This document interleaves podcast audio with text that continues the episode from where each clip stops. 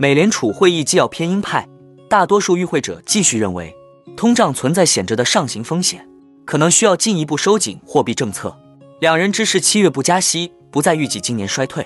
另外，截至八月十一日当周，三十年期固定利率、按揭贷款的合同利率上升七个基点至百分之七点一六。给处在脆弱复苏的房地产市场以沉重的一击。房地产市场的回暖是经济学家们更加乐观的认为，美国可能能够避免衰退的原因之一。最后，我们观察到七月下旬，桥水的旗舰基金 Pure Alpha 适度看空美股和美债。该基金分析的二十八种资产，有十五种资产持看跌立场，其中包括美元、金属和全球股票。是否代表股市要走入空头了吗哈喽，大家好，欢迎来到我的财经老师说。带您用宏观经济解读世界金融市场，帮助你掌握趋势，提前实现财富自由的梦想。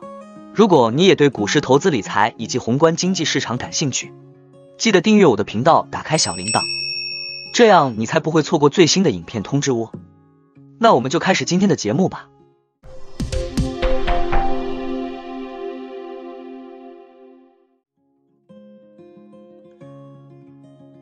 在七月份的 FOMC 政策会议上，美联储官员基本上仍然担心通胀不会消退，需要进一步加息。与此同时，这种共识中的裂痕也变得越来越明显。周四凌晨公布的美联储七月二十五日至二十六日政策会议的纪要显示，大多数与会者继续认为通胀存在显着上行风险，这可能需要进一步收紧货币政策。但两名美联储官员倾向于维持利率不变，或者认为本可以支持这样的提议。而不是会议结束时最终批准的加息决定。多位与会者警告意外过度收紧政策的风险。虽然六月份更新的季度预测显示，当时大多数官员都倾向于二零二三年再加息两次，但美联储主席鲍威尔在七月决议后强调，美联储将一次会议一次会议的进行决策。鲍威尔在七月二十六日对记者说：“我们打算再次保持紧缩政策，直到我们确信通胀会持续下降到我们百分之二的目标。”如果合适的话，我们准备进一步收紧政策。会议纪要公布后，美国国债收益率上升，三十年期国债收益率达到二零二三年新高。而标普五百指数扩大了跌幅，美元也扩大了涨幅，黄金跌破一千九百美元。因为既要显示更多的加息可能性。既要显示，外国总体通胀率继续下降，部分反映了之前大宗商品价格下跌对零售能源和食品价格的传导作用。许多国家的核心通胀率小幅下降。但总体上仍处于高位。在这种背景下，由于劳动力市场依然紧张，许多发达央行提高了政策利率，并强调有必要进一步提高利率，或将利率维持在足够严格的水平，以使本国的通胀回到目标水平。相比之下，新兴市场经济体的央行基本保持不变，其中一些央行表示，甚至有可能在下次会议上降息。与会者还预计未来几年总体和核心个人消费支出价格通胀将下降。核心通胀率的大部分下降，预计将发生在二零二三年下半年。前瞻性指标显示，住房服务价格的涨幅将放缓，核心非住房服务价格和核心商品价格预计将在二零二三年剩余时间里放缓。随着供需失衡继续得到解决，预计二零二四年通胀将进一步缓解。到二零二五年，个人消费支出总价格涨幅预计为百分之二点二，核心通胀率预计为百分之二点三。会议纪要没有太多关于量化紧缩的讨论。鲍威尔在新闻发布会上说过，即使在开始降息之后，仍有可能继续收缩资产负债表。许多与会者指出，当委员会最终开始降息时，并不需要结束缩减资产负债表。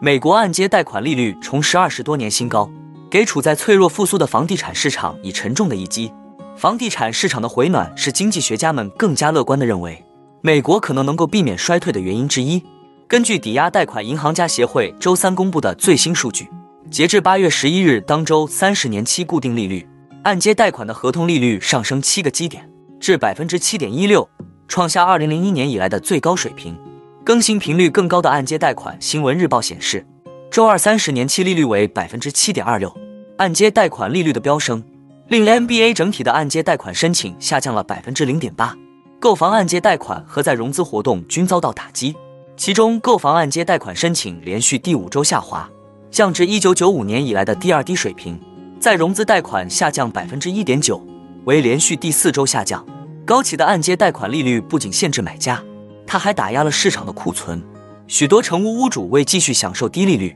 因此在当前大环境下不选择挂牌出售房屋，而库存的不足推高了房价。当前大约百分之九十的按揭贷款屋主的利率低于百分之六。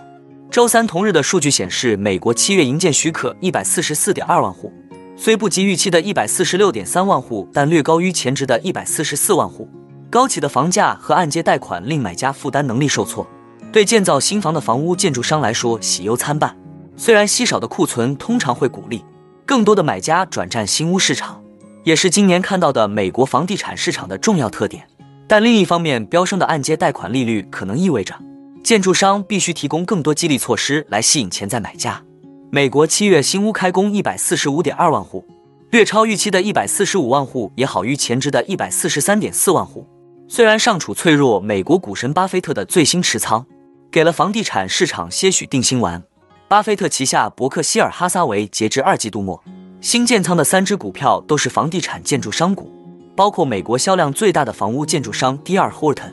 持仓市值为七点二六四亿美元。巴菲特压住美国楼市回暖意图明显。分析指出，美国经济在二零零三到二零零六年经历过一轮高通胀下的地产繁荣，同现在有一定类似，这或许是股神巴菲特建仓地产股的原因。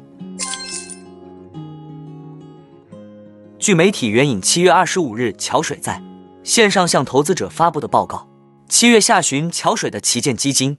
Pure Alpha 适度看空美股，当时正值美股科技股涨势失去动力，位于短期顶部区域之际。此外，桥水还适度看空美债。今年以来，受益于美国经济意外具有韧性和通胀回落，美股强势上涨，标普五百指数一度年内涨超百分之二十，纳指一百指数一度涨超百分之四十五。七月上中旬的大涨曾迫使许多对冲基金放弃了做空仓位。从目前看，桥水对美股和美债的判断相当准确。纳指一百已较七月十九日的年内高点下跌了约百分之六，标普五百指数较七月二十七日的年内高点下跌了约百分之四。十年期基准美债收益率持续攀升，达到百分之四点二七一线，创下去年十月以来的最高水平。桥水基金对各重要类别资产的看法如下。桥水旗舰基金分析的二十八种资产中，有十五种资产持看跌立场，其中包括美元金属和全球股票。桥水对新兴市场货币、欧元区股票和能源等五个类别持中性态度，对通胀挂钩债券和墨西哥比索持适度乐观的态度。最看涨的两大头寸是新加坡元和欧元。桥水基金联席首席投资官 Greg Jensen 在本月公司网站上的播客中表示，随着美国财政部增加债券发行。美债市场的流动性正在恶化，美债发行量的增加可能会打压资产价格。桥水基金管理着一千两百五十亿美元的资产，通过预测宏观经济趋势压住各类资产的走势。桥水拒绝就媒体的最新报道发表评论，通常桥水对其对各资产的深入看法保持保密。媒体援引知情人士透露，桥水的纯阿尔法百分之十二波动率基金，在今年截至八月十一日的年内收益率为百分之二点五。相对不那么依赖于股市的防御性，阿尔法基金年内上涨了百分之二点一。自一九九一年推出以来，桥水纯阿尔法百分之十二波动率基金每年净总回报率为百分之七点七。对冲基金研究的最新数据显示，在今年三月的美国银行业危机期间，宏观对冲基金的压注普遍错误。截至七月份，这类基金的年内战绩为平均亏损百分之零点三六。最新公布的十三 F 报告显示。桥水今年二季度增持拼多多和中国 ETF，重仓美股和新兴市场 ETF，清仓奈飞和黄金 ETF。那我们今天的节目就先分享到这里。你也喜欢用宏观经济看全球投资的机会吗？如果你也喜欢这样的内容，记得帮我点赞以及订阅分享，YouTube 的大数据就会再推荐类似的影片给你哦。那我们下一支影片见了，拜拜。